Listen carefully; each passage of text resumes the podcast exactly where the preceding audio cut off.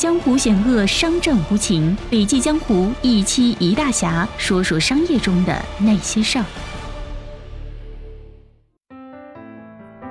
亲爱的听众，你好，这里是笔记侠，我是晴天，欢迎收听今天的内容。今天为您分享的内容呢，是一篇读书笔记，书籍名字叫做《美国陷阱》，作者是弗雷德里克·皮耶鲁奇以及马修·阿伦。一三年四月十四号，法国阿尔斯通集团锅炉部全球负责人皮耶鲁奇去美国出差，在纽约肯尼迪国际机场，还没下飞机就被美国联邦调查局的探员逮捕。阿尔斯通作为曾经的法国王牌企业，国之重器，与德国西门子、美国通用电气并称世界三大能源巨头。当时，阿尔斯通是法国制造业的骄傲。它在法国的地位就好比苹果之于美国，索尼之于日本，华为之于中国。皮耶鲁奇直到一八年九月才走出监狱，恢复自由。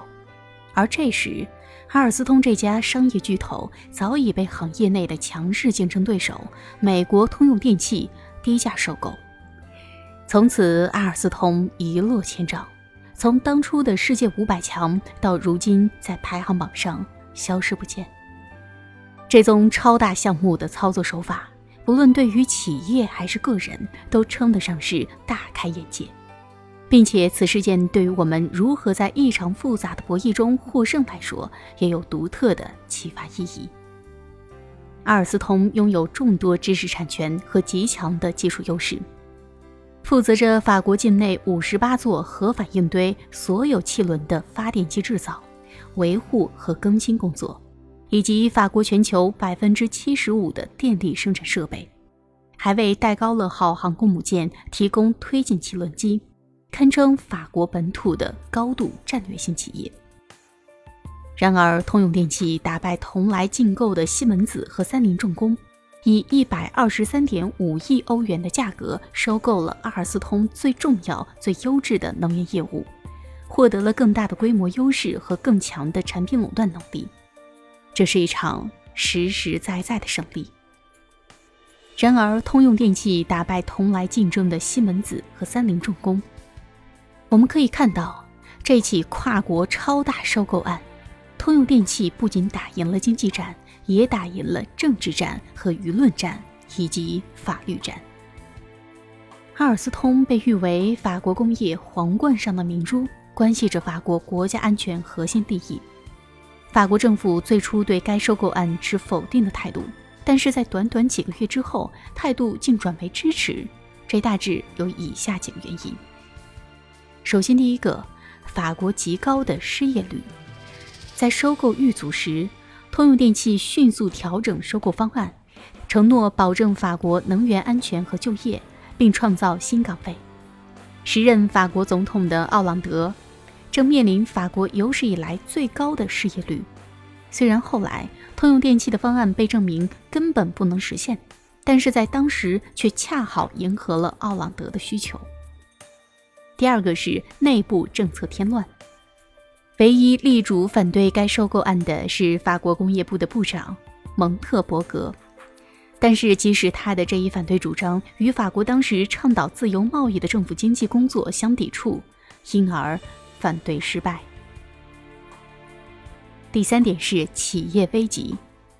通用选的时机很准确，阿尔斯通此前已经陷入了财务危机，其财报显示，公司一四到一五年财年。能源业务销售额一百三十三点三亿欧元，净利润一点零四亿欧元；交通业务销售额六十一点三九亿欧元，净亏损失八点二三亿欧元。这是阿尔斯通现金流在四年内第三次的负增长，再加上美国司法部巨额罚款的威胁，如果不接受收购，阿尔斯通也难以为继。这样一个巨头企业的破产，对于法国经济和就业的打击将是巨大的，政府无法承担拒绝收购的风险。第四点是伯科隆的支持。通用争取到了阿尔斯通总裁伯克隆的极力支持。在阿尔斯通高管接连身陷囹圄，阿尔斯通面临腐败指控的情况下，我们有理由怀疑伯克隆为求自身安全，已出售阿尔斯通向美国司法部示好。虽然没有明确的证据支持，但是伯克隆极力支持这一收购案，并从中获得了不少于四百万欧元的奖励，是不争的事实。第五点呢是政治思想的影响力。虽然西门子提出了明显更有利的收购方案，但是相较于美国，法国可能对同属于欧洲大陆的德国更加警惕。法国的很多精英人士，包括社会党人，更倾向于大西洋主义而非亲德。在收购案的谈判过程当中，针对西门子方的反对声音往往来源于这些人士。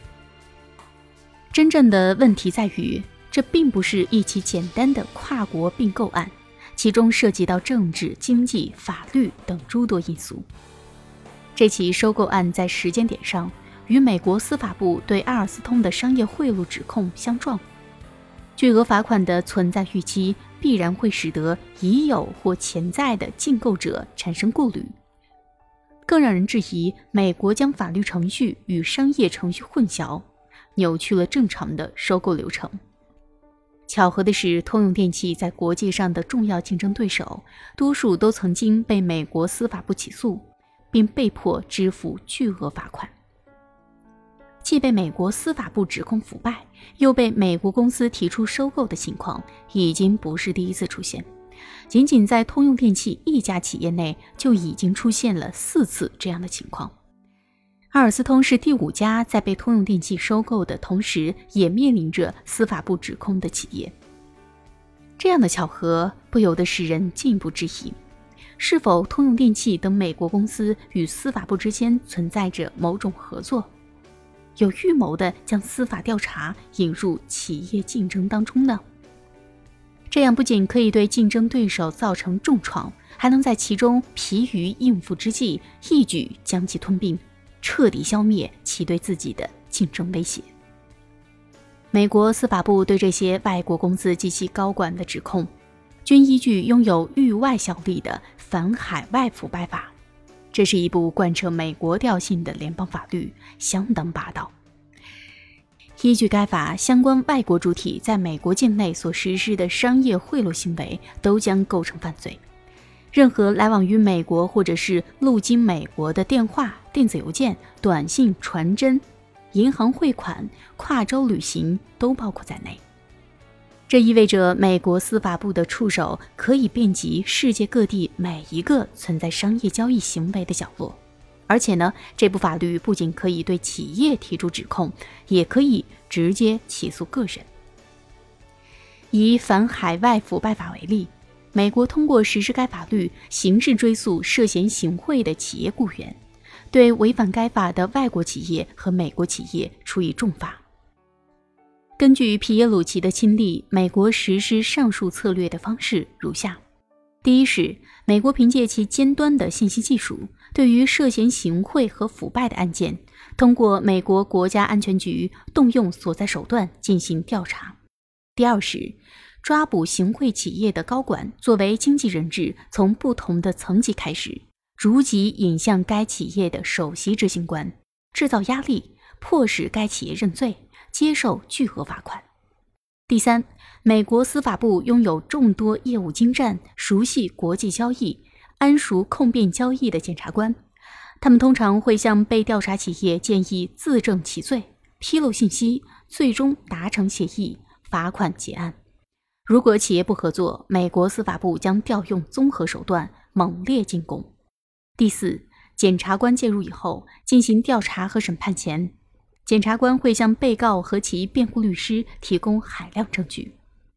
以阿尔斯通案件为例，皮耶鲁奇仅涉及一宗印尼的项目，但是美国检察官提供的资料超过一百五十万件，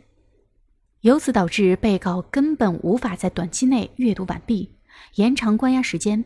更无力承担辩护律师查阅而形成的巨额律师费，最终迫使被告签署认罪协议。此案件对于我们的启示包括但不限于如下的方面：第一个是现代国家间的竞争主要的形式之一是法律战争。美国能够以法律的名义围捕猎物，主要是基于被起诉企业自身的原因。阿尔斯通以寻找中间人的方式向政府官员行贿，获得了世界各地的工业项目，在瑞士设立了一家子公司，负责和中间人的谈判、合同签订以及付款。反观本次并购的收购方美国通用电气，在二十世纪九十年代初发生因挪用以色列。在二十世纪九十年代初发生因挪用与以色列军购协议利润余额而被处以六千九百万美元的罚款以后，通用电气管理者清理了团队，通过了严格的道德宪章。其后呢，在被美国律师协会同行盛赞为美国最具创新精神的法律专家之一，负责合规的副总裁本海内曼领导下。通用电气赢得了“白衣骑士”的美誉，因此呢，跨国公司必须建立合格的内部监控制度，严格实施，方能避免成为猎物，不被围捕和收购。皮耶鲁奇本是替人受过，最终基于各方因素，竟被美国检察官和法官判定为主谋，历经数年，辗转关押于美国不同的监狱和看守所。但是皮耶鲁奇怀着和家人团聚的信念，周旋于环境恶劣的监狱中的各色犯人，锻炼身体，在狱中讲授数学和英文等，还学习了美国反海外腐败法以及相关案例，持续和美国检察官斗智斗勇。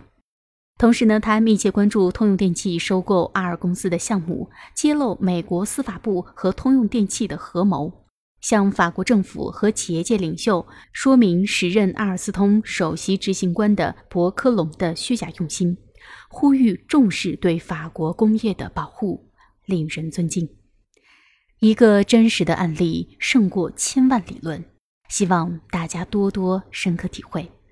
好了，本期的音频分享到这里就结束了，感谢收听，我们明天见。